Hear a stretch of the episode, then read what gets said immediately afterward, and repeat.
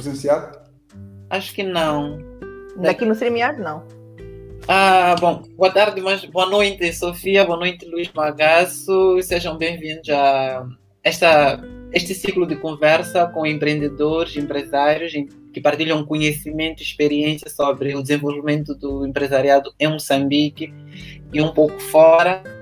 Ah, espero que esta conversa seja animada e muito enriquecedora e que esteja ter aproveite bastante, porque estamos aqui com duas pessoas que são muito importantes no, no, no nosso no setor privado moçambicano.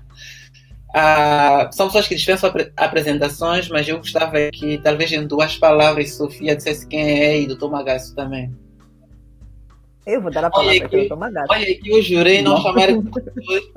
Olha que eu jurei não chamar de doutor, mas não consigo pronunciar o nome do Luiz Magasso sem dizer doutor. Opa, é o peso. Mas eu deixaria que, que a doutora Sofia começasse com uma questão de gênero, não é? Tá bom. Vou aceitar a parte da inclusividade. Um, o meu nome é Sofia Cassimo, eu sou empreendedora. Um, trabalho justamente com empreendedorismo e no apoio ao desenvolvimento e ao suporte e empoderamento económico de mulheres. Tenho uma empresa de consultoria que trabalha nessa área depois sou parceira também da Ideia Lab, que também desenvolve imensos projetos de empreendedorismo. Um, e depois também uh, tenho feito este meu papel de associativismo empresarial junto da FEM, onde iniciei, e depois na CTA. Um, e no início deste ano uh, também abracei uma, um novo desafio, que é o SADC Women in Business, que agora estamos no processo de transformar em African Women in Business, com a inclusão de outros países, onde eu sou o Chapter Head para Moçambique. E essa sou eu. Super. Muito bem. Bom, o meu nome é Luís Magasso Júnior. Uh, eu sou o, quinto filho de uma família de, de, de oito filhos. Alguns, alguns já não estão cá. Uh, tenho 55 anos, sou economista. Uh, tenho 34 anos de experiência profissional. Comecei a trabalhar em 87 no Interposto. Ah. Um, e, bom, das várias coisas que eu fiz, uh, talvez mais relevantes do ponto de vista das, do associativismo, eu comecei a envolver-me no associativismo em 1989. Portanto, fui representante da Companhia Nacional Algodoeira, uma das empresas do Grupo Interposto, uh, na criação da AIMO, em 89. Daí para diante, estive sempre, de alguma forma, envolvido no movimento eh, associativo. Um, fiz, ocupei várias funções nas associações, nas câmaras de comércio, fui secretário-geral da Câmara de Comércio de Moçambique, Estados Unidos, de 96 a 99. Fui vice-presidente da Câmara de Comércio de Moçambique, África do Sul, de 99 a 2004 fui vice-presidente, depois presidente da Associação Moçambicana de Empresas de Consultoria de 2002 a 2010. Fui fundador e, e, e primeiro presidente do Instituto de Diretores de Moçambique. Depois uh, sou membro da, da AMECOM, sou neste momento presidente da mesa da Assembleia Geral da AMECOM, sou presidente da mesa da Assembleia Geral do Instituto diretores, sou presidente da mesa da Assembleia Geral das Empresas Moçambicanas de Consultoria, uh, sou presidente do Conselho Fiscal da Câmara de Comércio de Moçambique, uh, portanto, fui há 10 anos presidente de Pelouro da, da, da Política Financeira da CTA.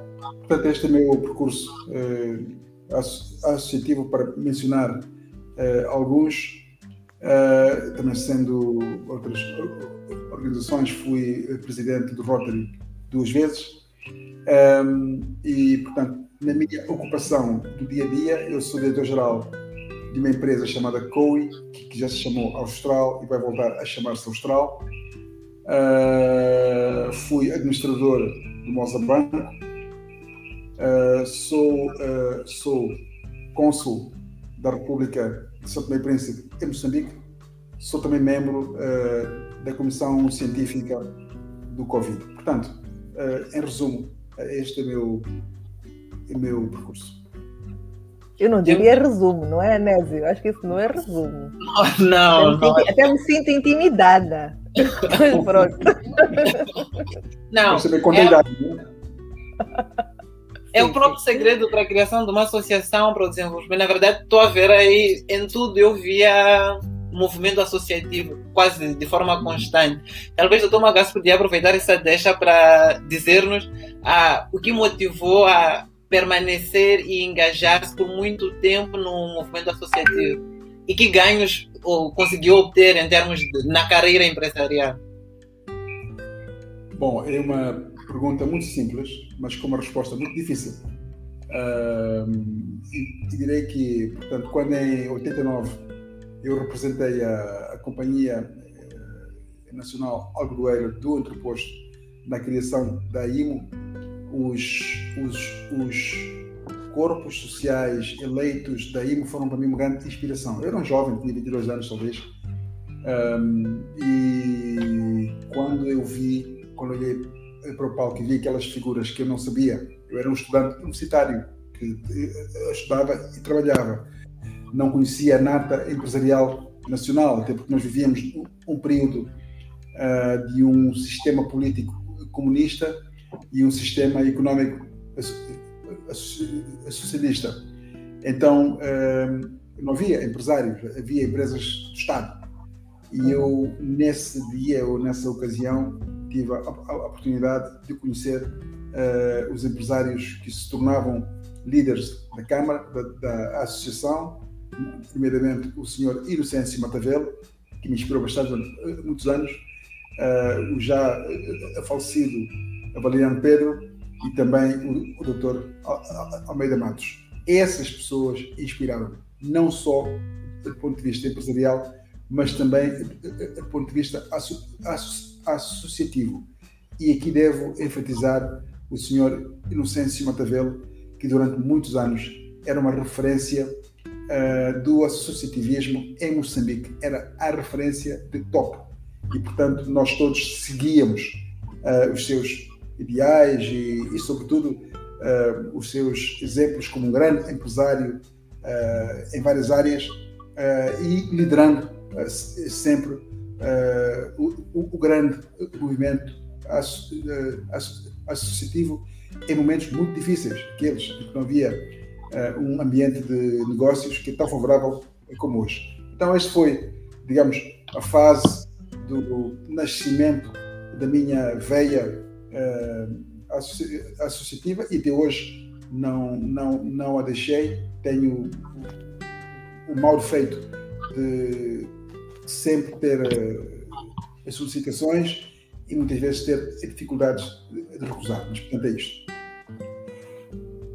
E Sofia, que é mais, eh, mais jovem, digamos, no, no, no, mundo empresarial mais jovem, também colocamos algumas aspas, porque já tem um, um tempo. Então, não sei como é que, o, o que realmente tem motivado a Sofia a engajar-se neste, no mundo associativo e se a sua motivação, de alguma forma, está sendo correspondida à medida que vai se envolvendo e vai se engajando. Um pouco talvez para esta última parte que falaste. Eu acho que se vai valer a pena, eu acho que vale sempre a pena um, porque acho que é a única maneira de, de, nós estarmos, não é? O ser humano é um ser social um, e se eu sou empreendedora, negócios fazem-se com pessoas. Eu tenho que estar onde estão as pessoas, principalmente onde estão as minhas pessoas, que são outros empreendedores como eu. Ainda por cima, eu que trabalho com empreendedorismo, né? Mas eu também tive um percurso uh, inicial um bocadinho semelhante ao Dr. Magasso.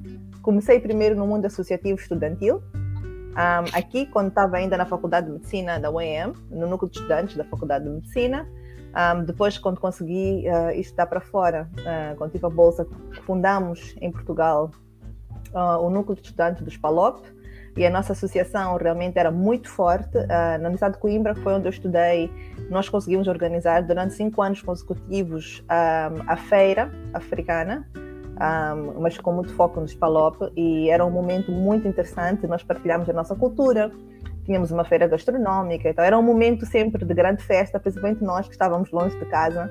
A nossa embaixada sempre foi incansável, sempre nos apoiou bastante. Um, então era muito bom, nós conseguimos ter esse gostinho de casa e mostrar ao mundo o que, é que era Moçambique. E foi um pouco em Portugal, justamente neste percurso, que teve uma entrada dentro do mundo empresarial per se. Um, já existia a Associação Nacional de Jovens Empresários lá, um, e eu fui participando em alguns uh, seminários que eles tinham. Eu já tinha este bichinho cá dentro do empreendedorismo, eu só não sabia que era isso. Um, um pouco daquilo que o Dr. Magassi partilhou agora, de facto, no nosso percurso histórico, uh, a palavra empreendedorismo em si só tem 10 anos em Moçambique, né? E acho que só nos últimos dois ou três é que se tornou uma palavra um bocadinho mais comum. Na minha família em particular, que é uma família muito direcionada para a parte académica, e depois tenho os meus avós que são médicos, então nunca foi sequer uma opção eu poder ser empreendedora, né? E até hoje acho que lá em casa ainda fico um pouco confuso sobre o que é isso que eu faço. Um, mas isso para dizer que tive essa primeira entrada um, e depois comecei a ter contato com esse mundo do empreendedorismo. Quando regressei a Moçambique, naquilo que eu fui trabalhar, que tenha a ver com desenvolvimento, fui obrigada a trabalhar com associações comunitárias. Então, mais uma vez, aqui perceber qual é que era esta dinâmica, quais é eram as dores, quais é eram os desafios. E depois, quando também faço a transição para o mundo empresarial, tive a minha entrada na FEM em 2014 como membro e desde 2017 como parte da direção um, e depois dentro da CTA no primeiro mandato do, do passado e agora uh, na, na, no novo mandato, portanto já estou a cumprir o meu segundo mandato dentro da CTA. Então foi um percurso, por acaso, que eu creio que uma coisa foi adicionando à outra e foi-me levando ao passo seguinte. O que eu mais tenho de referência cá dentro é que nós realmente aprendemos muito com pessoas como o Dr. Macase e temos que nos aproximar delas. E acho que nós jovens às vezes pecamos um pouco por isso.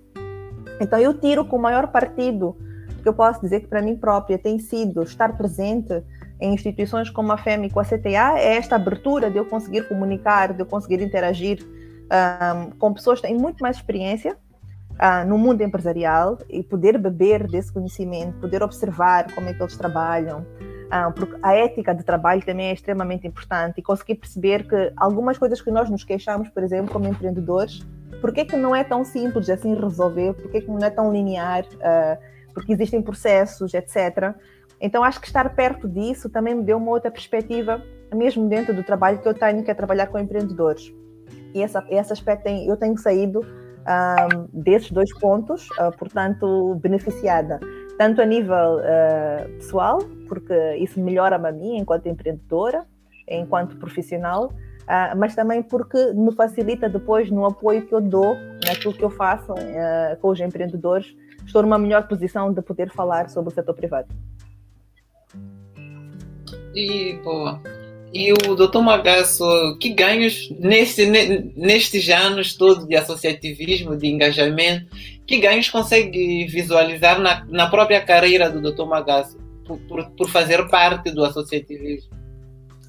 Assim, eh, eu, antes de mais, queria esquecer, queria uh, dizer que me esqueci de duas, duas, dois extremos da minha vida uh, associativa que me, que me esqueci de mencionar, e tenho mesmo mencionar. A primeira é que, de facto, comecei a vida associativa na universidade. Portanto, em, em 86 foi criada a cooperativa de consumo universitário. Naquela altura, uma, uma novidade, 86, em pleno, uh, em pleno socialismo e eu fui encarregue da área financeira. Pois, neste momento, hoje, de facto, na vida eh, associativa, eu sou uh, presidente da ASIS. Esta é a minha função atual enquanto presidente de uma eh, associação e mesmo por, por um grave lapso é que me, me, esqueci de mencionar isso. Agora, a sua pergunta diz assim, uma pessoa na minha idade e na minha etapa já não tem ganhos pessoais. Ganhos pessoais a gente tem de construir e tem de, e tem de desbravar uh, a mata até os 40, 45 anos, 50 máximo. Daí em diante, nós estamos numa etapa de retribuição à sociedade de todos os ganhos e de todo o aprendizado. Um, e neste momento é basicamente aquilo que, aquilo que, me, que, me, que me resta uh, fazer uh, neste belíssimo movimento, que é partilhar experiências e, e, sobretudo, até assumir uma função didática. Na CTA, por exemplo, eu fui encarregue, aí há 3, 4 anos atrás, de, uh, de construir e de transmitir a nível nacional uh, a visão sobre o diálogo público-privado. E construí uhum. igualmente uma matriz que foi, enfim, que foi presente em várias cidades, que, que já foi, portanto, como é que se constrói esta, esta a, a, a plataforma de diálogo entre o, Estado e, e, a, e, o, e o setor privado e, foi, é de facto uma, uma ferramenta poderosa hoje usada eh, em várias eh, circunstâncias da, eh, do mundo empresarial. Portanto, Anésio, o ganho que eu tenho, que eu penso que o ganho que, que, que é o mais importante mais, e mais relevante, é a experiência conquistada e que hoje, com algum conforto, sinto-me uh, capaz de transmitir com segurança, com muita segurança e com muita convicção para, para gerações mais novas. e, portanto, é isto que eu. Quando eu passei pelo Instituto de, Diretores como presidente e fiz várias formações e capacitações, que uma coisa que, Anésio, uma pessoa nunca deve deixar de aprender. Até hoje, eu não deixo de aprender. Até hoje eu participo em cursos. Participo em cursos. Vou sempre aprendendo todos os dias. Então eu, eu participei em vários cursos uh, aqui na África do Sul, uh, na Noruega, sobre a governação cooperativa, que é uma, que é uma, que é uma área apaixonante da, da, da, atividade empresarial. Ajudou bastante a complementar o conhecimento que já tinha sobre o movimento eh, associativo e lembrar, Anésio, que, um, que, um, que uma associação só é útil se puder servir o membro.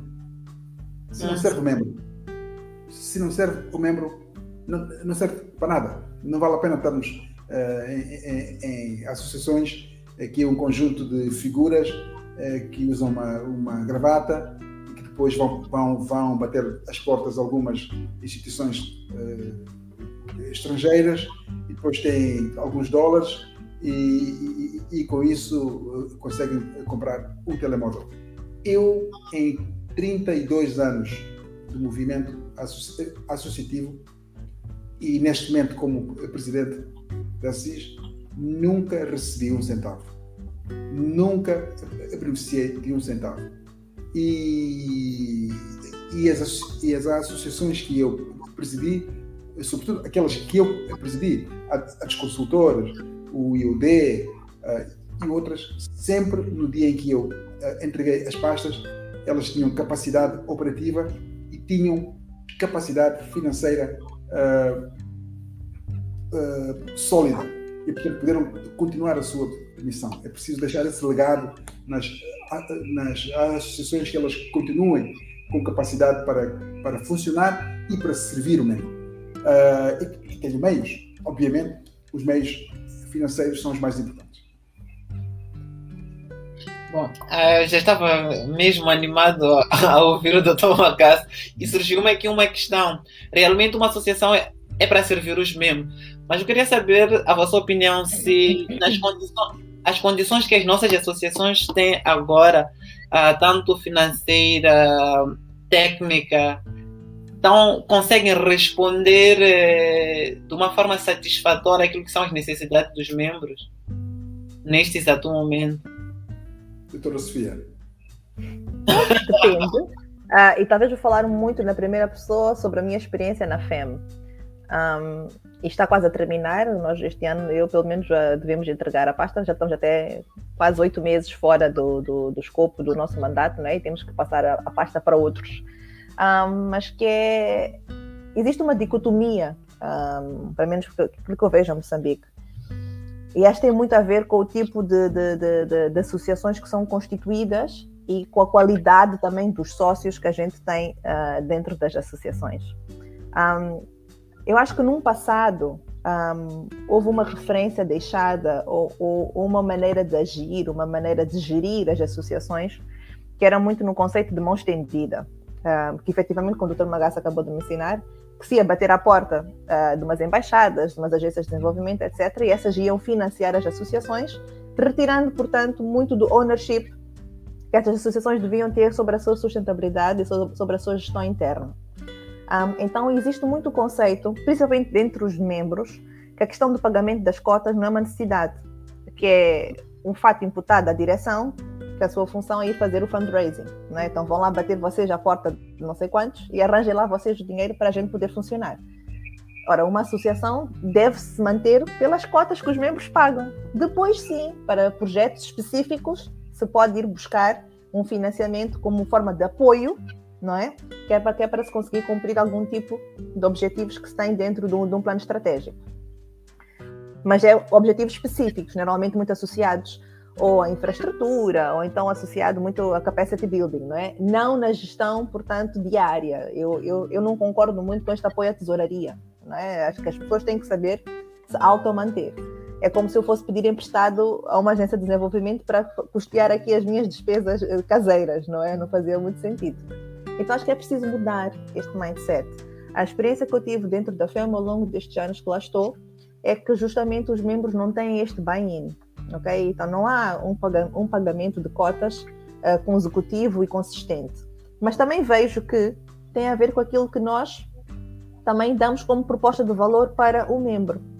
E aqui é preciso ser feito um trabalho de raiz, de entender, um, e aí depende muito da natureza das associações. A nossa, que é um bocadinho maior a nível nacional, um, uma das coisas que nós temos como aprendizado é que é importante entender o tipo de membros que nós temos e segmentá-los e entender que para cada um deve haver uma proposta de valor bastante específica.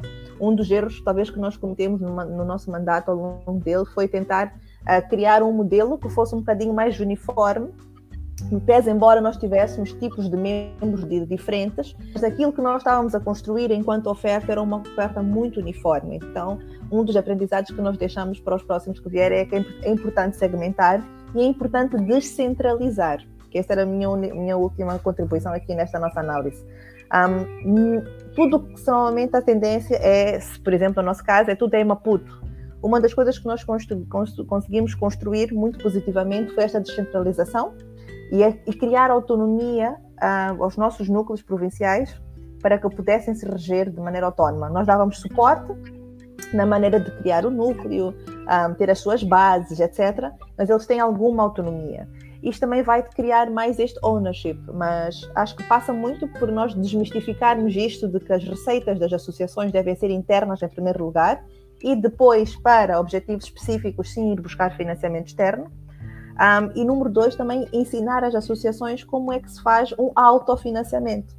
Um, que por acaso aí já tem a ver um bocadinho com a minha parte do trabalho que eu faço, que é algumas associações, principalmente no nosso país, que nós temos muitas associações de, na área da agronegócio, faz sentido ter uma associação que vai reivindicar e, e, defender todo aquele conjunto de interesses que tem a nível de reformas, etc., mas estabelecer uma cooperativa que vai fazer realmente aquela parte já do comércio, aquela parte que vai trazer a rentabilidade porque os nossos modelos legais também depois não batem certo.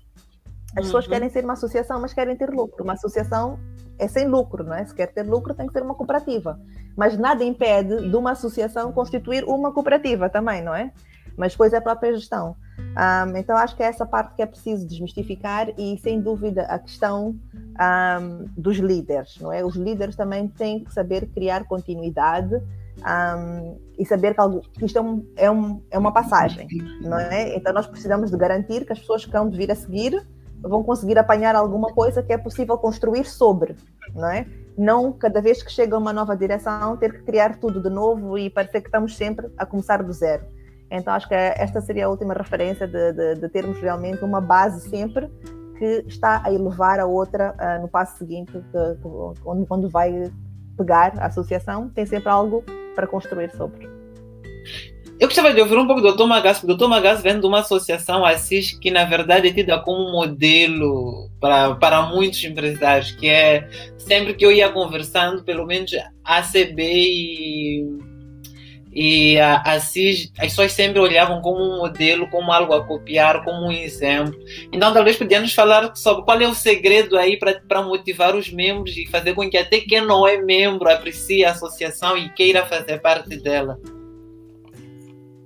Olha, Lizzie, muito obrigado. eu gostava de dizer duas coisas antes de, antes de, falar da CIS, que, que esta questão da sustentabilidade das associações é para dizer o, o seguinte: uma associação é resultado de um conjunto de membros que se querem juntar para, para, uh, para administrar uma agenda comum. Esse é o propósito. São várias empresas que se juntam e elas querem criar uma agenda, têm uma agenda comum e, portanto, atuam de forma agregada. Se uma associação depois não tem capacidade financeira para avançar, é porque os seus membros não estão engajados no propósito da sua criação. Ponto final. Uma, uma associação que vive de subsídios externos não é uma associação que serve os seus membros. Porque uma associação deve construir a sua agenda. Eu fui presidente do IOD, eu sou presidente da ASSIS, e nós vivemos à custa das cotizações, dos patrocínios dos membros e a custa de ações de fundraising. São várias ações, formações, business links, uh, fóruns, feiras, várias formas de angariar fundos, portanto, fundraising, que é, que é acrescentar capacidade financeira a uma, uma associação. Uma associação não deve estar de mãos estendidas nos doadores. Eu recuso-me. Os meus, alguns colegas meus, em algumas eh, reuniões, estendem a mão. E eu recuso-me. Se o doador quer dar uma ajuda, é muito bem-vinda. É óbvio. Aumenta uma capacidade de, de, de, operacional. Mas depois condicionar uh, uh, esta, este, este apoio a seguir uma agenda contrária, eu recuso-me. Ainda há pouco tempo, uh, um, um, um, grande financiador que se aproximou a nós uh, tinha uh, uma reivindicação.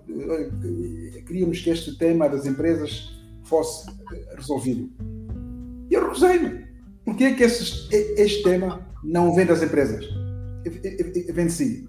Portanto, ao recusar este assunto, também, também não foi concedido esse, esse apoio e eu agradeço imenso que esse apoio envenenado não tivesse sido entregue uh, a nós. A CIS foi, foi, criada há 20 anos atrás e, curiosamente, Anésio, foi criada na Beira. E foi criado por um conjunto de empresas estrangeiras que tinham, que tinham uma, um conjunto de assuntos comuns que as empresas estrangeiras enfrentam. Uh, emprego do, trabalho, do trabalhador estrangeiro, todas as questões migratórias, exportações de lucros, uh, etc, etc, que configuram a natureza das operações de empresas estrangeiras. Então, empresas estrangeiras grandes que se juntaram uh, e, e, e, e, portanto, reivindicavam uh, um, um, programa orientado para essa empresa. Por ser muito eficaz essa a, a, a associação, e aí, mais uma vez, foi eficaz Primeiro, porque essa, essas empresas dedicaram meios à sua própria à, associação, sem um único centavo de fora, era muito forte e uma agenda muito, muito sólida. Uh, algumas empresas nacionais da região pediram para se juntar. Então, o número foi crescendo e esse número ultrapassou as fronteiras de Sofala, depois ultrapassou as fronteiras eh, da região centro chegando então a, a, a, a uma envergadura nacional. Quando se, se, se tornou nacional uh, e, sobretudo, transversal, uh, os membros, aliás, uh, os membros da Assis pediram para que a sede fosse transferida para Maputo, porque aqui está o poder central e era bom estar próximo do centro do poder, e penso que isso aconteceu há cerca de eh, de 15 anos atrás, 10 anos atrás, eh, e portanto a CIS hoje tem sua sede. É Maputo. Eu sou presidente há três, há, há três anos e meio eh, e devo dizer com muito orgulho a direção antiga da CIS passou-me este este, este, este legado e eu vou passar este legado ao, ao meu sucessor quando chegar a vez. A sede da CIS, a sede legal, continua na beira. Nós não alteramos a sede legal. Uhum. A sede hoje operacional estava pronto, mas a sede legal continua lá. Uh, portanto, uh, esta questão da descentralização que a, que a Sofia acabou de falar, a CIS é um grande exemplo disso, porque a sua sede é na Beira. A CIS continua a realizar ações a nível nacional. Nós, próxima semana, vamos realizar em Sofala o Fórum de Agronegócio e Logística uh, da região centro. E, portanto, vamos ter connosco uh, o Sr. Ministro da Indústria e Comércio, teremos connosco o Sr.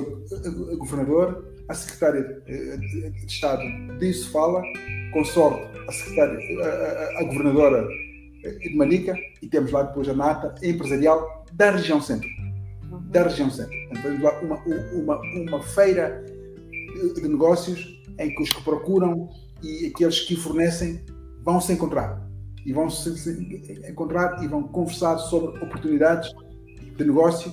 Portanto, dos contratos dos contactos que fizerem, devem nascer contratos. E, portanto, é esta a nossa abordagem e é isso que, que, que a tem feito. A Assis tem sido liderado, Anésio, por uma agenda das empresas. São as empresas que nos pedem uh, o conjunto de ações que nós uh, realizamos e de uma forma destemida, mas também de uma forma responsável, nós temos conduzido essa, uh, essas, essa, essa, esses sistemas com princípio e com fim, sempre com princípio e com fim e com a, a, a possibilidade de medirmos o seu sucesso. Um ponto importante, Anésio, nas associações, e isto eu digo em relação a todas elas. Estou a falar a própria ACTA, a Câmara de Comércio, o FEM e outras, uma associação de transparência de boa governação e transparência. A primeira coisa que eu fiz quando eu cheguei, quando cheguei, quando nós fundamos o Instituto de, de, de Diretores, foi contratar uma empresa de auditoria. As contas foram auditadas sempre. Quando cheguei à CIS, a primeira coisa que eu fiz foi contratar uma auditoria. As contas são auditadas sempre e as contas têm de ser aprovadas sem reservas e se há reservas, é preciso que elas sejam devidamente comunicadas aos membros para que conheçam uh, as reservas apresentadas pelo auditor ou, ou, ou, a ênfase. Então, uma boa gestão da, da associação com, com eleição dos órgãos em tempo oportuno, com aprovação de contas, com aprovações de, de orçamentos, dos planos de, de atividades e, sobretudo, com uma comunicação uh, muito uh, ativa e muito uh, aberta com os seus membros é fundamental para promover a confiança que os membros precisam de depositar na, na associação e com isso, portanto, ontem eu fiz o meu despacho com o diretor executivo da CIS todas as semanas à, segunda-feira durante uma hora nós avaliamos uh, o progresso das, do, do, do, dos assuntos históricos e, e, prevemos os assuntos uh, seguintes. Na avaliação financeira, nós constatamos que dos nossos membros, portanto, nós temos 400 membros, 70% têm as cotas pagas. Nós ah. vamos, vamos transitar o ano 2021 com uma situação financeira confortável, porque os membros pagam as cotas. E eles só pagam as cotas porque eles podem ver o resultado da sua agenda uh, implementada. Muito obrigado. Muito, muito obrigado, doutor Magasso. Na verdade, aqui estamos a ver eh, líderes de associações de, de alguma forma com perfis diferentes, porque pensando na CIS, temos membros bem fortes e com alto capital, e pensamos Sim. na FEM, temos uma mistura. Ah, vejo o trabalho da Sofia, que também é muito bom e que tenta buscar até pessoas que ainda não estão completamente estruturadas como empresário e tenta orientar e buscar para este um modelo. Mas eu queria uh, corrigir aqui uma coisa, uh, Anésio. Na CIS, os membros são empresas de todas as dimensões. Temos uhum. desde, de, desde uma, uma Sazol ou um banco até um micro, até uma empresa micro, quase informal. Temos todas as dimensões de todos os setores. Portanto, é verdade que, que, que, que há um conjunto de empresas bem estruturadas, eh, com dimensão, mas a, muito, a maior parte são, são PMEs. Obrigado por essa correção. Mas queria aproveitar já essa deixa para talvez ouvir da Sofia, não sobre, sobre este elemento, mas sobre. Pensando no, no mundo empresarial, notamos que em Moçambique, como na maior parte do, do continente, há uma dominância masculina. Não queria talvez aqui pensando no empresariado nacional e no, e no associativismo, a pensar como é como é que olhamos o posicionamento das mulheres neste mundo, mas não não nos centrando no, no nas associações exclusivas de mulher, porque as, as associações exclusivas de mulheres temos aqui um movimento bem mais formado e que tem um maior engajamento. Agora, tentar pensar sobre espaços mistos, é, espaços onde a mulher está com o homem, onde não é só exclusivo de mulher. Como é que olhamos o posicionamento das mulheres? Como elas têm se posicionado? Quais são? Se têm alcançado melhores posições ou não? Se tem um nível de engajamento ou se estão de forma, como alguns chegam a dizer, que alguns sítios mesmo de forma cosmética, mas eu quero tentar perceber a vossa, a vossa opinião. Eu acho que tem mudado. Um, eu acho que a criadora da FEMA, Letícia, é um, é um grande exemplo disso, não é? Um, aliás, ela é uma das pessoas que nos, que nos inspira bastante. Um, ela é que teve, por exemplo, a questão da, da, da, formação da FEM, vem da Letícia Clemens, é? ela é que teve esta ideia com um conjunto de pessoas, sem dúvida, mas quem esteve engajada, quem puxou por isto acontecer foi ela. Mas hoje em dia eu vejo um, noutros fóruns que também têm a ver com o setor privado, também têm a ver com o empresariado e com o empreendedorismo, muitas mulheres a brilharem e a fazerem coisas muito interessantes. Tivemos a Juscelina Guerengana, agora que saiu da presidência da ANJ, acho que teve um mandato brilhante, uhum. fez coisas muito boas uh, e saiu de cabeça erguida. Uh, e acho que é uma grande referência para nós mulheres. Temos também a Modi agora, que também foi eleita vice-presidente da Câmara de Comércio, não é? Então, realmente, nós começamos a ganhar cada vez mais espaço Uh, e já não é cosmético. Eu acho que cada vez mais é um, é um espaço interventivo. Uh, se estão preparados para nos ouvir e para nos receber, não sei, mas nós também sabemos criar o nosso espaço na mesa. Já não estamos naquela fase em que pedíamos com licença, agora a gente já vai com a nossa cadeira e já tomamos conta do, do espaço que também temos direito. Uh, mas mesmo dentro da CTA, vejo muitas mulheres a, a trilharem também lá dentro. Acho que neste mandato temos muitas mais mulheres a nível dos pelouros. Um, e acho que isso também está a ser uma contribuição muito eficiente, pelo menos naquilo que eu vejo no conjunto de discussões, e debates que temos criado. Vemos que ter esta voz diferente uh, traz realmente um benefício muito grande para o diálogo público-privado. Uh, a visão das mulheres nunca vai ser semelhante à, dos homens, então temos que saber elevar e construir em cima dessas diferenças e como é que esse, essa soma das partes todas realmente nos vai levar para um, para um lugar melhor. Ah, mas também vejo outras associações que têm mulheres, por exemplo, temos a Ampetic, onde temos a Gércia, ah, neste momento à frente, não é? E junto dela também está a Sádia Souza, que também já esteve à frente, por exemplo, dos Global Shapers. Então, eu acho que cada vez mais temos boas referências ah, de mulheres que têm feito muitas coisas. A Anisha Abdul, também naquilo que tem feito no, no grupo que ela criou de mulheres, que é Women Who Lead. Ah, então, temos mulheres que estão a fazer diferenças em nichos diferentes, não é? mas já não é só uh, como antigamente que víamos as mulheres talvez mais incluídas nesse, nesse associativismo empresarial, mas feminino, não é? Mas também dentro das outras associações, uh, mesmo dentro da CIS também já, já, houve muitas mulheres lá dentro que também fizeram coisas brilhantes.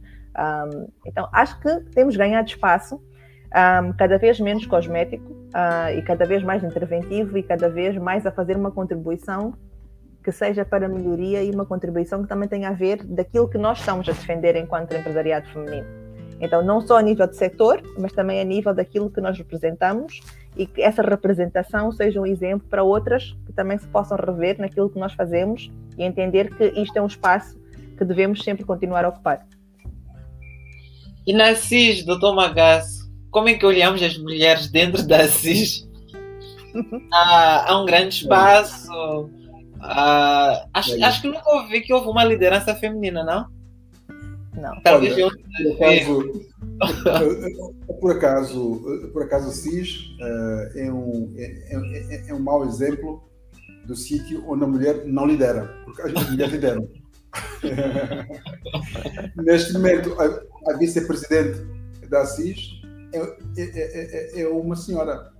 Ok. Uh, e devo dizer que quando a CIS foi criada, e, e durante mais de 10 anos, a liderança real da CIS era uma senhora, a Kerry.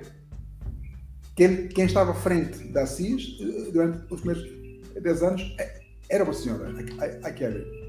Uh, a CIS também tem um histórico muito interessante de diretoras executivas. Muito interessante. Na verdade, uh, eu só conheço um diretor executivo masculino.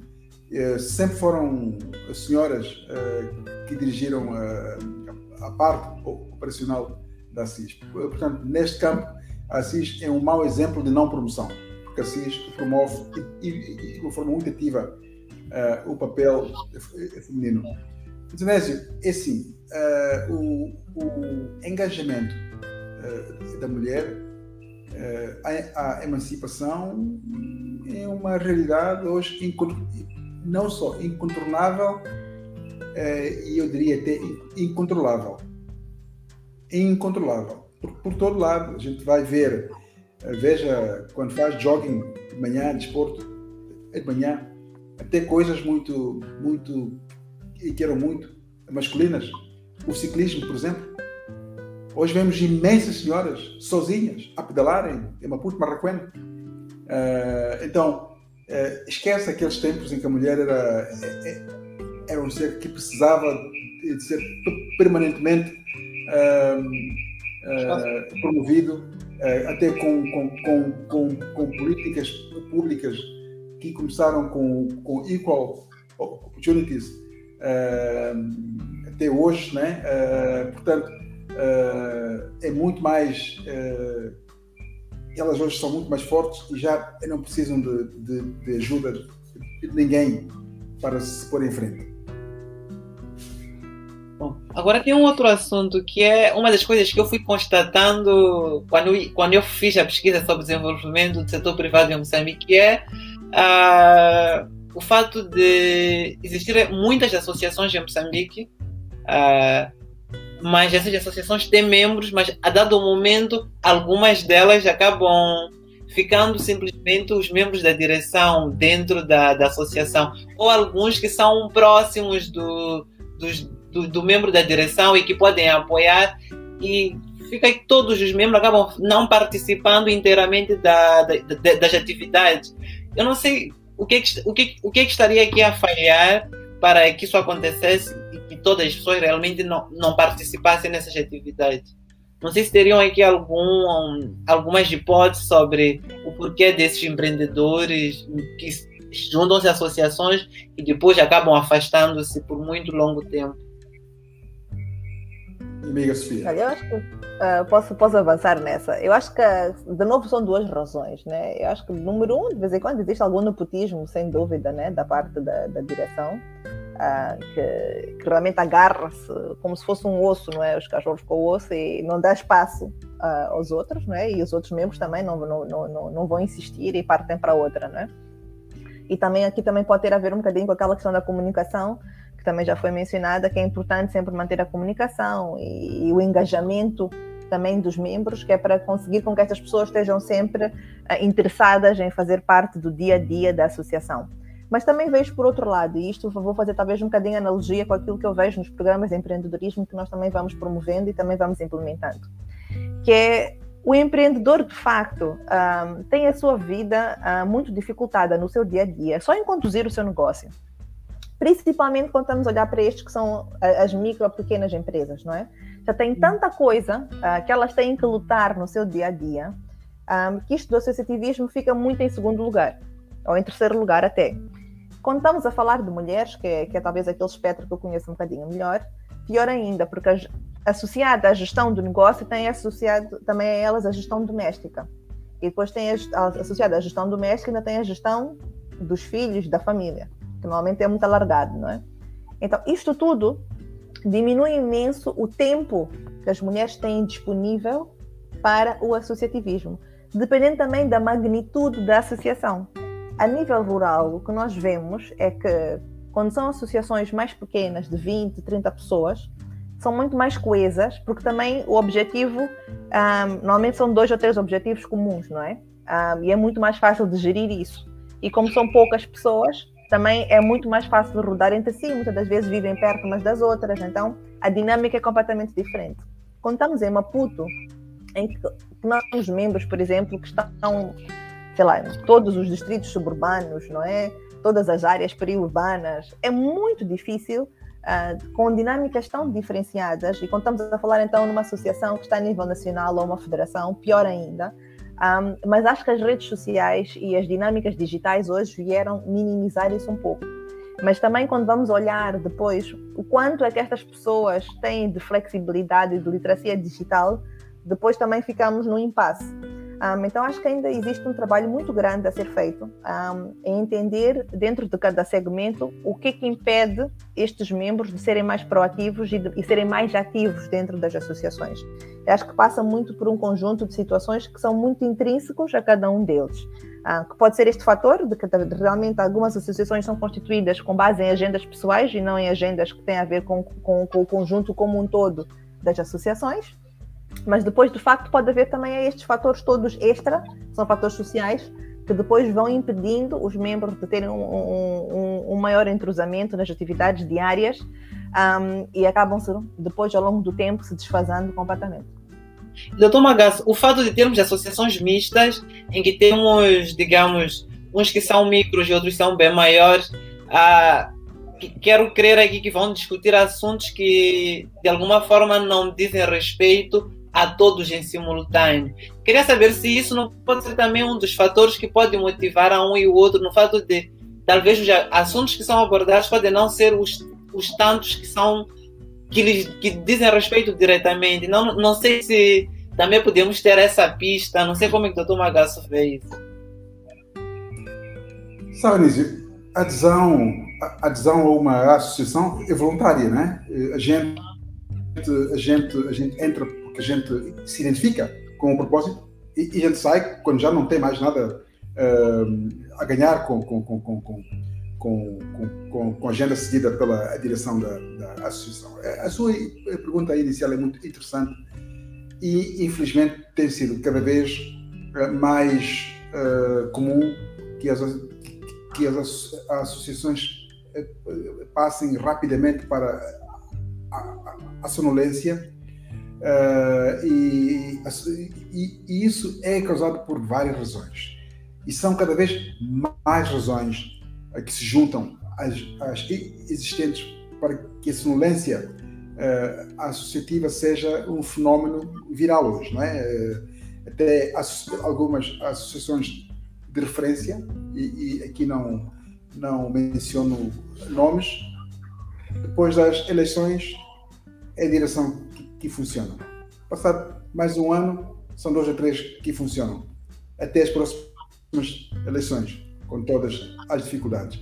Primeiro, isso ocorre porque o propósito pelo qual foi criada, ou a agenda que é seguida pelas direções uh, que as lideram, não tem correspondência com a expectativa dos membros. Não tem correspondência.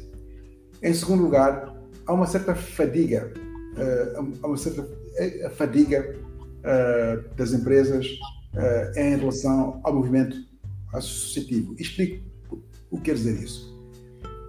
A minha empresa, por exemplo, ou as empresas onde eu, onde eu presto assistência. A mesma empresa está em quatro ou cinco associações. Está numa Câmara, está, numa, está na IMO, está, uh, está na CIS, está não sei onde. Está, quer dizer, é, é, a empresa paga 4, 5, 6 cotas. E depois, ao fim de um ano, dois anos, uh, num conselho de, de administração, pergunta-se, mas nós também somos membros da, daquela assim, mas recebemos alguma coisa não, então sai. Então, há uma certa dispersão. As empresas também se desorganizam um pouco, porque funcionam um pouco por emoção. Né? É, tem um amigo eh, que é presidente hoje, não sei o quê, e eu escrevo a minha empresa. Quando ele sai, também perco e, e, uh, uh, interesse. Mas, é, de facto, é o alinhamento ou o desalinhamento entre o propósito da, da, da o alinhamento o desalinhamento entre o propósito e as ações desenvolvidas pela associação e, e a expectativa da empresa, que tornam, uh, uh, uh, digamos, que, que tornam a vida da associação mais dinâmica ou menos dinâmica. Agora, a sua a pergunta sobre o, o, interesse e desinteresse, porque as empresas são pequenas ou são grandes e as agendas poderão coincidir, é normal, não é uma coisa que, que, que, que admira. Mas se reparar bem, há poucas associações que são uh, que, que não são setoriais. Eu fui, eu fui vice-presidente da mesa da Assembleia Geral da Associação Moçambicana de Bancos. Existem bancos muito pequenos e bancos muito grandes. São 19 bancos uh, e todos estão lá representados. Mas como é, é setorial e, e, e, no, e a maior parte dos temas dizem respeito a todos, todos participam. Mas a AMB, por exemplo, uh, uh, as, as cotizações são por dimensões de empresas. Acho que está muito bem feito, bem pensado. E é isso em algumas, algumas associações têm de ter quotas que sejam de discriminação positiva, que permitam que o pequeno possa pagar na sua capacidade e o grande pague na sua capacidade, nem por isso dando ao grande mais votos que é, que é pequena. Os votos são os mesmos, Sim.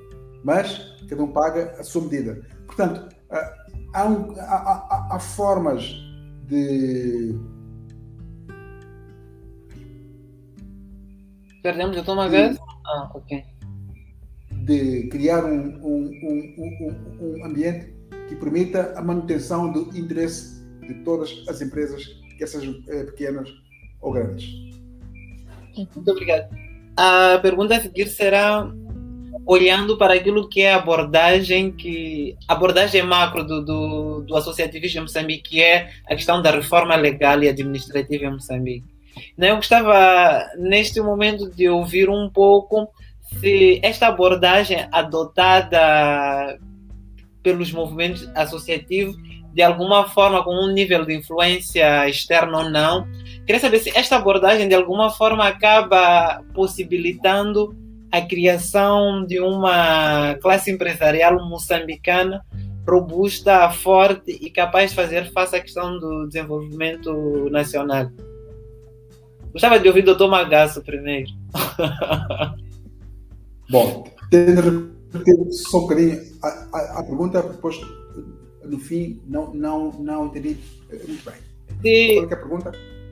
Se temos uma abordagem macro, que é a questão da, da reforma legal e administrativa, que é adotada pelo, pelos movimentos associativos. Eu gostava de saber se esta abordagem adotada está a ajudar na criação, está a ajudar e, tem, e se temos sinais é, palpáveis de construção ou formação de uma classe empresarial moçambicana forte, robusta e que serve ao desenvolvimento nacional ou e que participa de grandes projetos de desenvolvimento em Moçambique?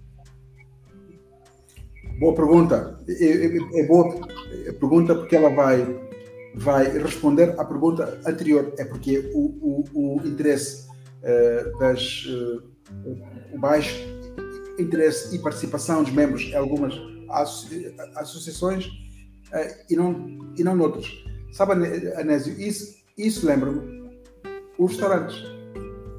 Os restaurantes são muito interessantes. A gente numa rua olha para um restaurante, não tem ninguém. Uhum. Ao lado está abarrotado de gente. Mas os dois são boas marcas. Então, muitas vezes, é, é, é o, o chefe, é o serviço é, e outras, e outras, outras é, outras, uh, outros atrativos. Então, o mesmo se passa nas associações em que umas são mais interessantes que outras. A CIS, um, um exemplo, para responder à sua pergunta, eu vou dar o exemplo da CIS. A CIS segue três propósitos. Uhum. Primeiro propósito é o serviço ao membro e inclui a advocacia ao membro. A CIS produz boletins informativos, a CIS faz, uh, faz distribuição da legislação nacional das empresas, faz pesquisas sobre, uh, sobre uh, salariais nacionais e distribui aos membros. Portanto, a CIS presta um serviço ao membro, prestam um serviço, eles, eles deixam. Portanto, a, a CIS, por exemplo, tem uma biblioteca virtual sobre toda a legislação económica nacional. O membro da CIS não tem de pagar uh, e comprar BRs, estão todos disponíveis. A CIS abriu uma, uma, um, um, portal uh, chamado Step in CIA, com S, uh, que é um ticketier. Os membros da ASSIS que tenham algum problema, em vez de estarem a telefonar, elas registram o seu uh, problema no portal, imediatamente algum outro membro que teve o mesmo problema, ele pode dar a resposta sobre uh, como é que se resolve. E o Ticketier, portanto, é uma ferramenta muito importante porque substitui a figura do provedor, do empresário. Já não precisamos de, de entregar o problema a alguém fisicamente, uhum. entregamos o problema a um portal e a resposta é, é, é, é, vem sempre de uma, de uma experiência em que as coisas correram bem. Então, o serviço ao membro é fundamental. Ligado a isso está a advocacia ao membro. Nós recebemos e nós advogamos como um problema nosso os problemas dos nossos membros. E não importa se, se, se são pequenos ou, ou, são grandes. Nós pegamos uh, o ano passado o problema dos transportadores uh, emancipanda. Este ano nós pegamos o problema da selagem das bebidas alcoólicas das cervejeiras. Portanto, nós, eles têm um problema, entregam a CIS e nós advogamos a favor deles enquanto associação. É fundamental o serviço membro e a advocacia. O nosso segundo, um, o, o, nosso segundo, a segunda dimensão da nossa atuação é exatamente no que levantou as reformas. As reformas. A Assis participa ativamente uh, na, na, criação de um ambiente uh, uh, empresarial e de negócios que seja propício ao crescimento das empresas, propício à atração de investimento, propício à realização de ações de comércio e de serviços. Nesse contexto, por exemplo, a Assis uh, desencadeou uma iniciativa de reforma, alguns anos atrás, onde a Assis conseguiu, com mérito, uh, impedir que a Ministra do Trabalho, ou o Ministro do Trabalho, ou o Ministério do Trabalho, pudesse não só cancelar a licença de um trabalhador estrangeiro, mas expulsá-lo. Antigamente é, é, o Ministério cancelava a licença e expulsava o estrangeiro. As competências da expulsão não são do Ministério do, do Trabalho, são do Ministério do, do Interior.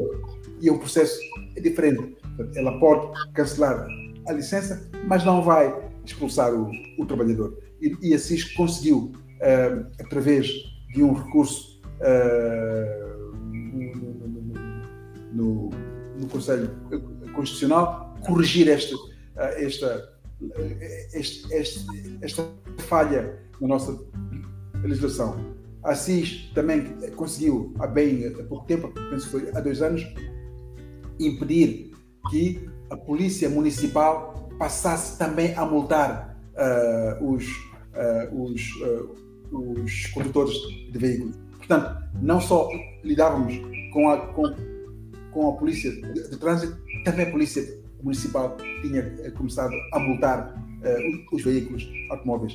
A Assis, através de uma ação uh, de advocacia, conseguiu, portanto, corrigir este, este, este desiderato legal. E nisso, a Assis está comprometida permanentemente na reforma da nossa legislação, de forma que ela favoreça a um ambiente uh, de negócios cada vez melhor e mais aberto.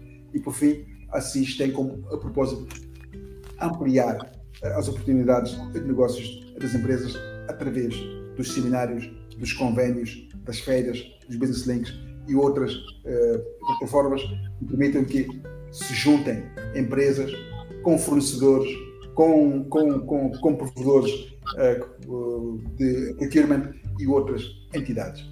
Portanto, uh, nas três dimensões, acabei falando do pilar das formas que é fundamental que uma associação consiga identificar as necessidades das suas empresas uh, em matéria de, uh, de, de, de, um novo regime que lhes permita funcionar melhor.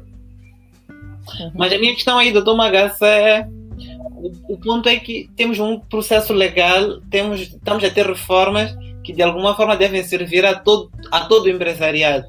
Então temos um movimento associativo que está a conseguir ter este resultado.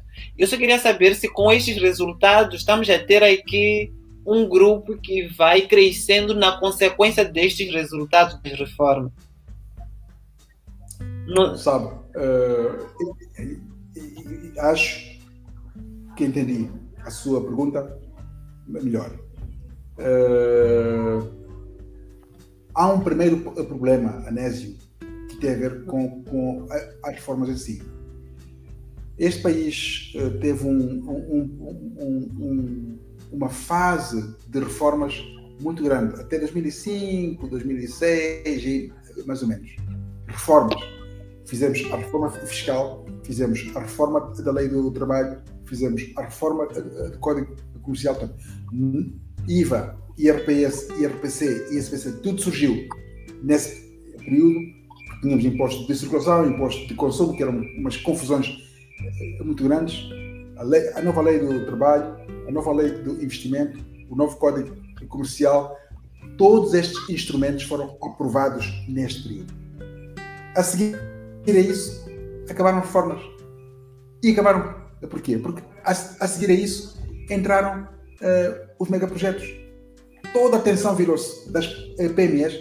Essas reformas feitas, Anésio, nesse período, permitiram um crescimento empresarial significativo com taxas acima dos 9%. Das empresas, acima dos 9%. Surgiram barracas, surgiram chapas, surgiram uh, os, uh, os, os, os, os engraxadores, surgiram toda essa, todas essa, essas pessoas que não tinham profissão e não tinham ocupação cresceram e expandiram os seus negócios a nível nacional. Depois disso, parou tudo. Porquê? Porque a concentração é feita hoje nos mega, mega projetos. Abra hoje o, o, o, o Mediafax, a notícia é ExxonMobil vai-se embora ou não se vai embora. Por que, é que nós não falamos das PMEs? Essas que geram emprego, essas que todos os dias eh, fazem a produção do pão que a gente come. Eu, eu não como gás, mas eu, todos os dias como pão. Eu, ainda hoje fui ao supermercado e comprei cera. Por que, é que não se fala dessas empresas?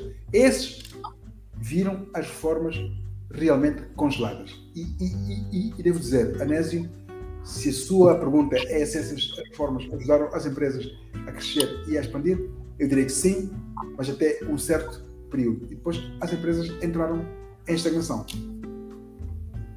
Sofia, como é que vê este, este cenário das reformas e o impacto que tem na vida dos empresários? Como é que, como é, como é, como é que isso tem, como é que as reformas têm traduzido na vida do empresário? Uh, eu, por acaso, tenho uma visão, vou trazer uma outra visão diferente, porque acho que o Dr. Magassi, naquilo que teve a explicar, já deu, já deu uma perspectiva bastante boa de, da realidade e da, da, evolução, não é? Eu acho que é importante também trazer um, uma outra perspectiva, que é a perspectiva da utilidade, não é? E a, a utilidade também tem a ver com, com, com a qualidade das associações que também estão representadas naquilo que é o DPP, nomeadamente com a CTA, que tem, que, tem, que tem a bandeira e que tem o dever de nos representar no DPP, não é? E da qual eu faço parte, e que também tenho visto que temos travado muitas batalhas e que muitas batalhas têm surtido efeitos muito positivos. se é que as pessoas que até que beneficiam dessas batalhas se apercebem que isso que elas têm como benefício é resultado de algo que foi feito antes por esse conjunto de pessoas, eu não sei se existe esse entendimento a nível macro, não é? Mas também aí tem a ver com, com o tipo de empresariado que nós estamos a tentar construir em Moçambique, o tipo de tecido empresarial que se fala tanto, não é? Um, e isso faz-se desde que a pessoa ainda está no informal até se transformar numa média e numa grande empresa, ok? Um, e aí é que, é que é a minha visão que é um bocadinho diferente, que eu acho que esse trabalho não está a ser bem, bem, bem feito. Uh, nós não nos preocupamos com o início e preocupamos-nos muito com acelerar a partir do meio. Um, e quando a pessoa já está nesse meio, é muito difícil desconstruir algum tipo de ideias uh, ou de presunções que já tenha. Um, e vejo muito isso no trabalho que eu faço uh, da aceleração de empresas também, não é? Um, como é difícil quebrar uh, algumas destas, destas presunções, mesmo quando é para apoiá-las diretamente. Então, número um, é elas terem um entendimento de que existe um trabalho muito grande. e eu própria, confesso, até estar dentro da CTA e fazer parte disso, um, não sei se o modelo que nós temos hoje em dia, por exemplo, agora temos o PAMAN, depois da EMAN 1, da EMAN 2, agora temos o PAMAN, não é? Eu ainda não estou convicta que estamos no modelo ideal. Ainda existe, acho, meu ver, ainda existe um outro trabalho a ser feito. E para mim, a maior dificuldade no modelo que nós temos hoje em dia de criar estas reformas é, é timing e a velocidade. Inclusive, disse isso numa última reunião que nós tivemos do GIP é que a velocidade do governo não é a velocidade dos empresários. Então, nós nunca vamos conseguir pôr a roda aqui a girar ao mesmo tempo. Estamos em velocidades completamente diferentes, estamos em dimensões completamente diferentes. Nós não podemos ter pessoas que nunca geriram uma empresa, que nunca tiveram uma dor de não conseguir pagar salários, que nunca tiveram algum tipo de desafios, a legislar sobre elas. E a legislar de uma maneira que nós temos o input Agora, cada vez maior, porque fazemos, fazemos parte desse processo, né? Mas muitas das vezes temos esses pareceres que nos são pedidos, tipo, em cima da hora. Então, algumas coisas temos que reformular, uh, de maneira que também depois apoiemos as próprias associações a transmitir essa informação aos seus membros, colher as contribuições dos membros, conseguir processar isso, de forma que desde o distrito até quem está na cidade nós consigamos realmente ter essas visões todas incluídas numa reforma. Então, acho que ainda estamos um passo muito grande para dar nesse sentido, um, e acho que muitas das reformas que nós fazemos hoje em dia não são visões coletivas, mas são visões daquelas associações ou daquelas pessoas que estão no movimento associativo e que têm acesso a, ao DPP, não é? Então ainda precisamos ser um bocadinho mais inclusivos. Um, mas do meu ponto de vista, uh, e que partilhei uh, alguns momentos já nestes, nestes sete anos que estou, que, que estou dentro da, da que realmente vejo que existem algumas coisas que há um trabalho muito grande feito por detrás. E realmente há coisas que não se conseguem reformular em, em seis meses, às vezes não é em um ano sequer, não é? Um, mas não tem a ver com o nosso lado. Não tem a ver também só do outro lado, do outro lado que é a nossa contraparte. Então, acho que é um bocadinho fazer a autocrítica e tentar entender afinal o que é, que é o obstáculo e o que é que nós podemos transformar aqui. E acho que esta parte da aprendizado também tem falhado um bocadinho, ou tem, ou tem faltado, acho que a palavra não é falhado, é faltado, um, nós fazermos melhor estes aprendizados e, e fazermos alteração conforme a gente está no processo e não esperar o processo chegar ao fim e aí sim ter, ter o aprendizado e fazer a mudança. Acho que as mudanças têm que ser feitas conforme nós estamos durante o processo e aí sim no final podemos ter um resultado muito positivo. O que nós nos queixamos sempre é a baixa percentagem de aprovação das reformas ou de nós consigamos, quando vamos para cá, porque temos uma percentagem muito baixa.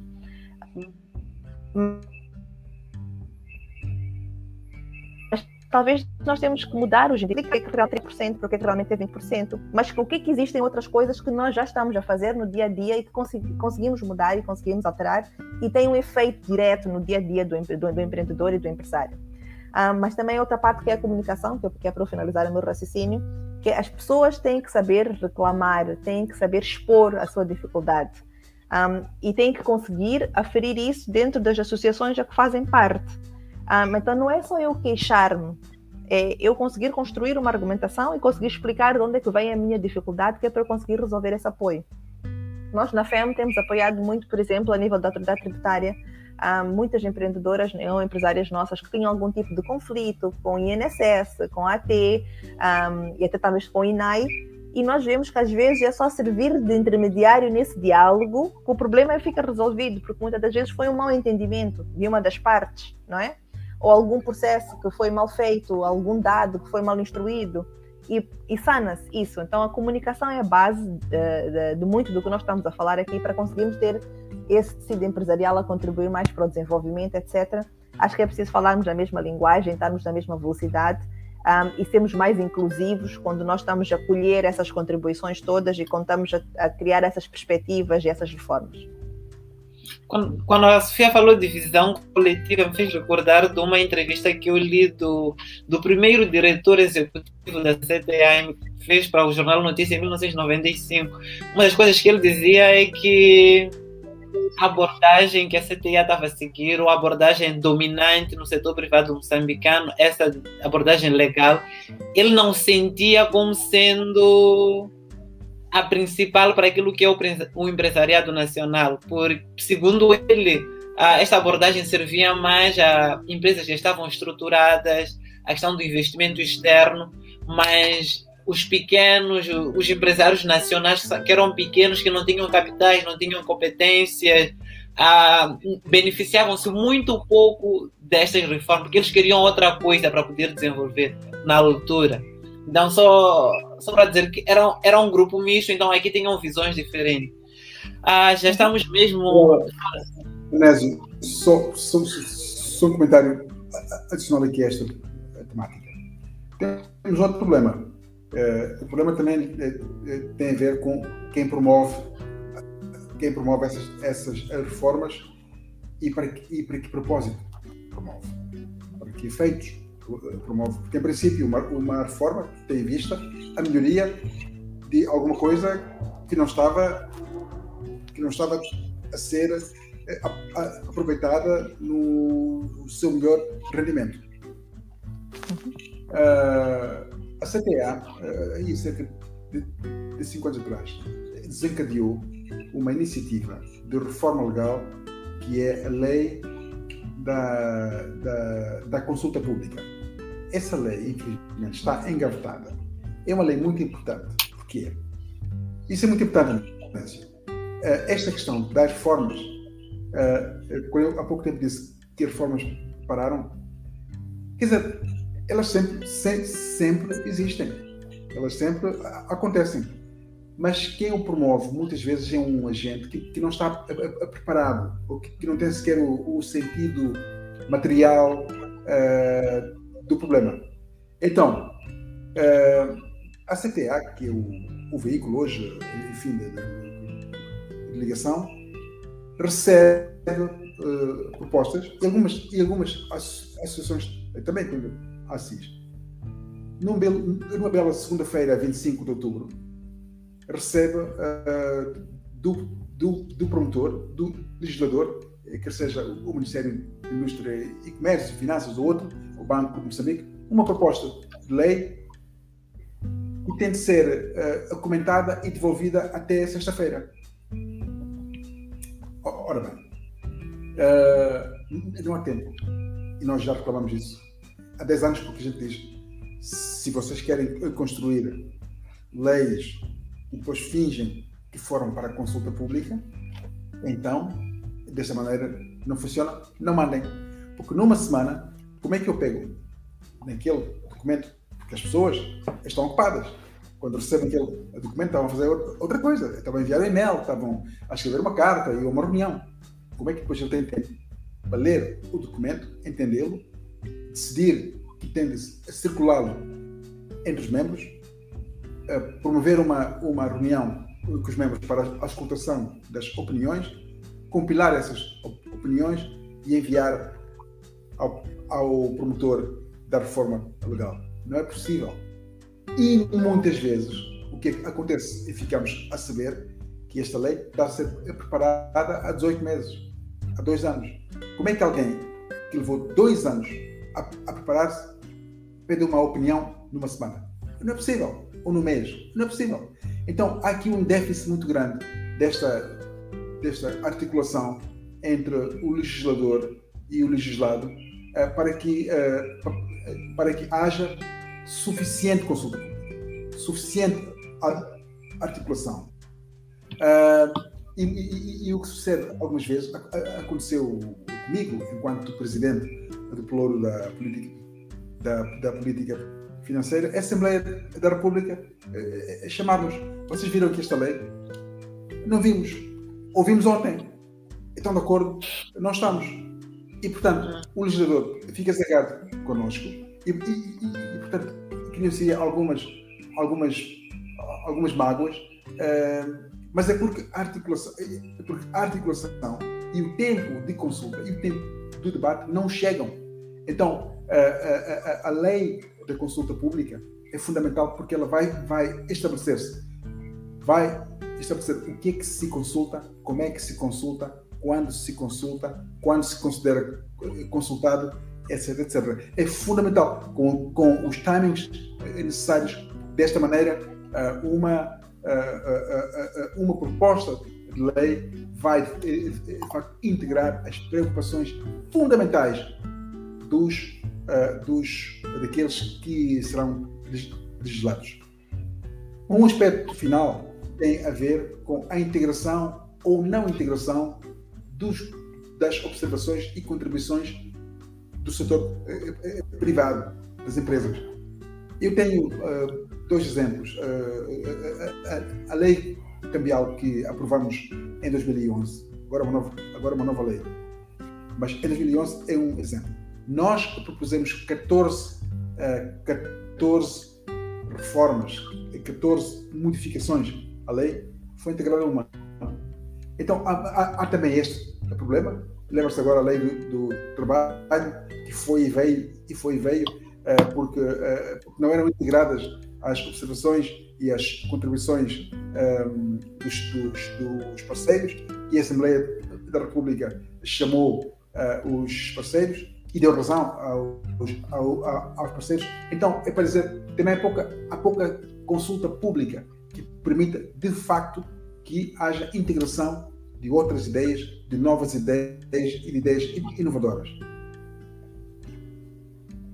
Bom, na verdade já levamos mais do que o tempo que, que pedi para esta conversa, mas para terminar eu gostava de ouvir de, da Sofia primeiro, depois do Tomagato, quais são as referências que talvez podem nos deixar para para nós que queremos aprender mais sobre associativismo, queremos nos engajar, quais são, quais são as vossas referências? Pode ser em termos de personalidade, em termos de qualquer coisa que vocês se apegam e tentam seguir ou, ou tentam motivar os outros na base dela? Quais são as vossas referências?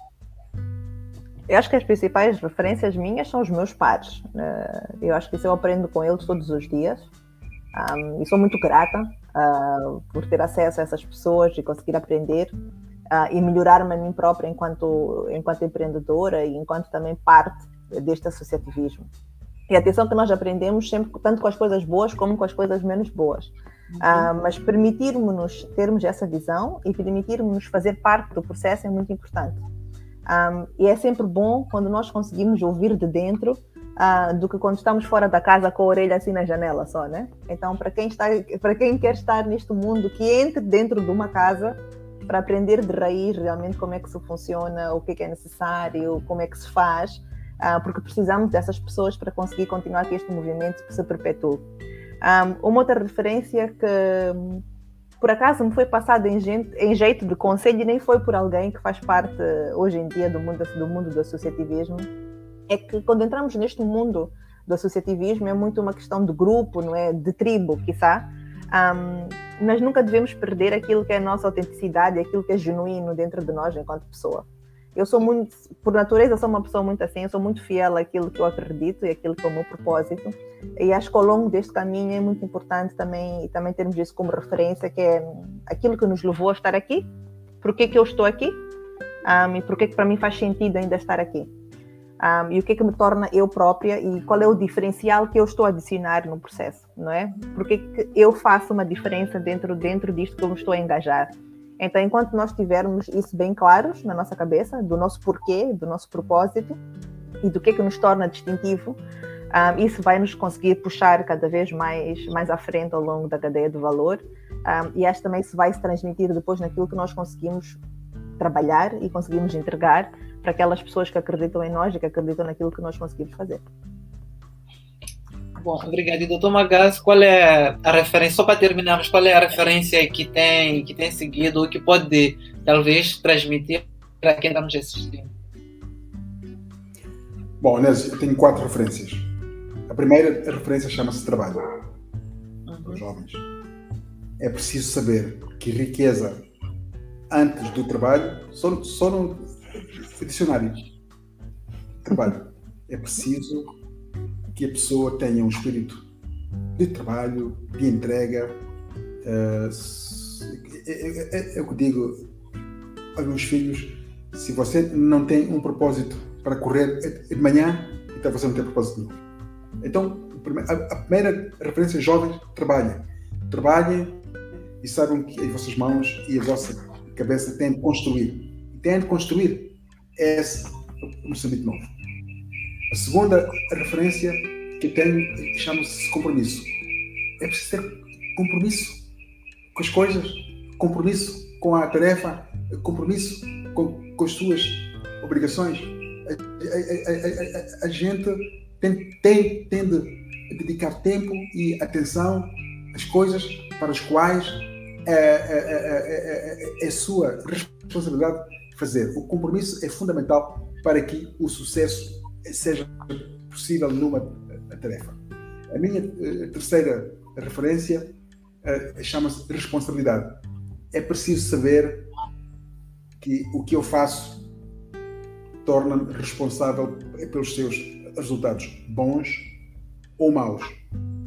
A, des, a, a desresponsabilização é um elemento muito importante para o insucesso uh, de várias missões.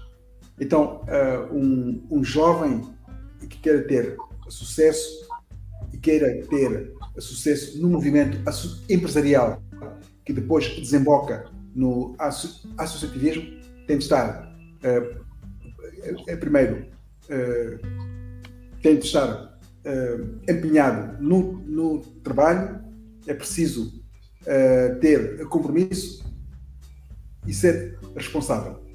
A última referência que eu tenho e que eles devem seguir e procurar nas pessoas chama-se honestidade. Sem honestidade, nós não granjeamos nem respeito nem confiança. Então, uh, Anésio, para eu resumir, jovens, não procurem nomes, procurem valores. As pessoas que procurarem para se inspirarem têm de ser pessoas que têm uma grande entrega pelo trabalho, pessoas que são comprometidas com o que fazem, pessoas que são responsáveis no que fazem e que têm honestidade. Procurem pessoas com estas qualidades nas associações e que possam, portanto, essas pessoas vão ajudá-las a, ter progresso e a, e a, ter sucesso. Não são os nomes das pessoas, são os valores. Uhum. Muito obrigado, Tom Gaspa. Muito obrigado, Tom Gaspa. Realmente os valores são é, é a chave, assim podemos dizer. Muito obrigado por este, na verdade, por esta hora de conversa. Foi, foi muito agradável. Espero que quem assiste este vídeo agora e que vai assistir depois fique muito interessado, porque foram muitas coisas que, que aprendemos e que, na verdade, o nosso, o jovem vai se, vai se beneficiar em grande deste conhecimento. Muito obrigado e não sei se tem algo a dizer antes, só para dizermos um tchau, tchau. Eu talvez deixar só, porque às vezes a gente fala e parece que é tudo, que é tudo muito, muito cinzento, assim, né? Um, eu acho que principalmente para os jovens um, e para quem está agora a criar empresas, a criar negócios, networking é muito importante. E o grande networking que eu tenho hoje em dia, dentro da minha rede de contactos, pessoas que eu sei que eu posso contar, pessoas a quem eu tenho acesso, foi através deste movimento associativo empresarial que eu consegui construir também a minha, o meu network. Então, uma das, um dos grandes takeouts que nós temos de, de, fazer parte destes movimentos, porque realmente em ganho monetário não acredito que haja muito, eu pessoalmente nunca apanhei nenhum e também não, não estou pessoalmente à procura, né? Mas é como é que nós amplificamos esta nossa rede de contactos. E isto sim, depois pode criar algum benefício para as nossas empresas, não é? E a questão de ter acesso à informação. Ah, no nosso país é muito importante que nós consigamos sempre estar atualizados sobre algum tipo de mudança, algum tipo de reforma, etc., para não sermos apanhados de surpresa e conseguirmos sempre estar dentro do nosso negócio a fazer uma gestão que seja eficiente e que seja eficaz. Então, a parte do networking, de acesso à informação, é um dos grandes mais-valias que nós temos de fazer parte destes movimentos associativos empresariais e que traz muitos benefícios para nós enquanto gestores. Doutor Magas, quer dizer algo ou sou simplesmente um tchau? A todos, uma boa noite, um bom descanso. Tive muito prazer em estar aqui nessa conversa. Obrigada. Obrigada, igualmente. Obrigada, doutor Magas. Obrigada, Anésio. Um olá e uma boa noite a todos Obrigado lá atrás. a todos.